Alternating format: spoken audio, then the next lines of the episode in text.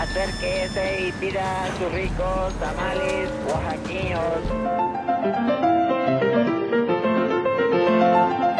¿Quién dijo que la historia de México no podía contarse de forma entretenida? 365 días para conocer la historia de México.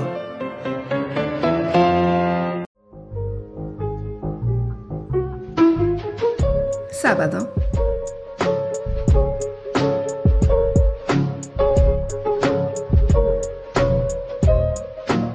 La insólita cotidianidad.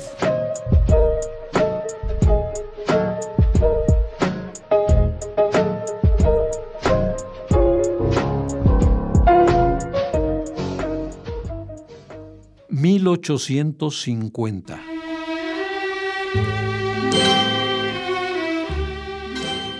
Al mediar el siglo XIX, la vida cotidiana en la Ciudad de México se reducía al actual centro histórico.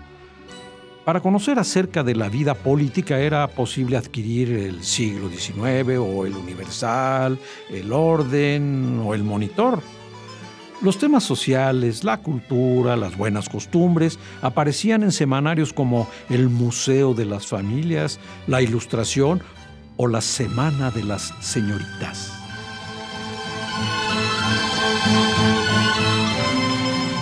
Al comenzar la década de 1850, el lago de Texcoco todavía mostraba su legendaria belleza. Varias compañías de vapores prestaban el servicio para navegar por el gran espejo de agua donde se reflejaban el Popocatépetl y el Iztaccíhuatl. Debió haber sido maravilloso. Otros paseos tenían como destino Miscoac, San Ángel, Coyoacán o San Agustín de las Cuevas en Tlalpan. Si la gente deseaba tomar la diligencia a Tlalpan, debía abordarla en la calle de San Agustín.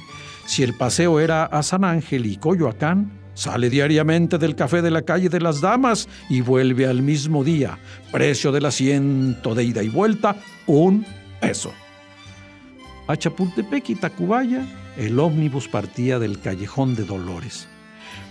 Para quienes no gustaban de salir de la ciudad era común caminar por la calle de San Francisco, disfrutar de la Alameda, recorrer el paseo de Bucareli o de las cadenas junto a Catedral.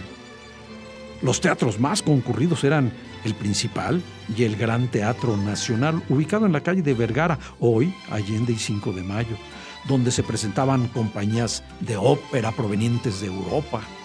Existían además dos plazas de toros y era posible asistir al circo que se levantaba en el paseo de Bucareli.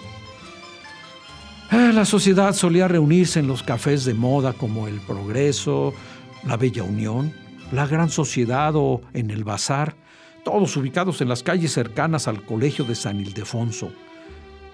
Las personas de escasos recursos podían guardar algunos reales e ir a la fonda de la calle de Tlalpaleros, número 18, hoy 16 de septiembre, mejor conocida como el Moro de Venecia.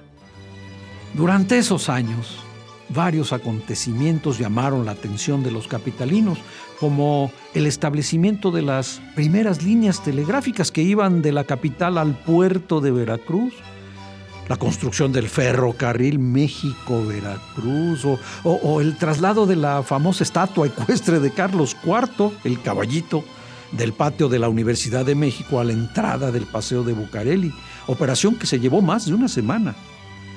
A instancias del presidente de la República, don Mariano Arista, se abrió una tercera puerta en Palacio Nacional llamada en su honor la Puerta Mariana. La sociedad se sorprendió también con las primeras ascensiones en globo realizadas en la Alameda. Ay, ay, ay. Era un México que se perdió con el tiempo. Uf, la insólita cotidianidad.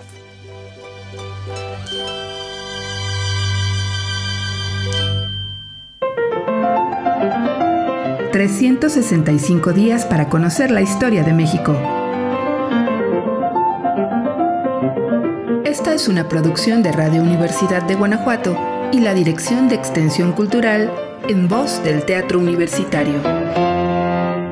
Serie basada en el texto de Alejandro Rosas, 365 días para conocer la historia de México.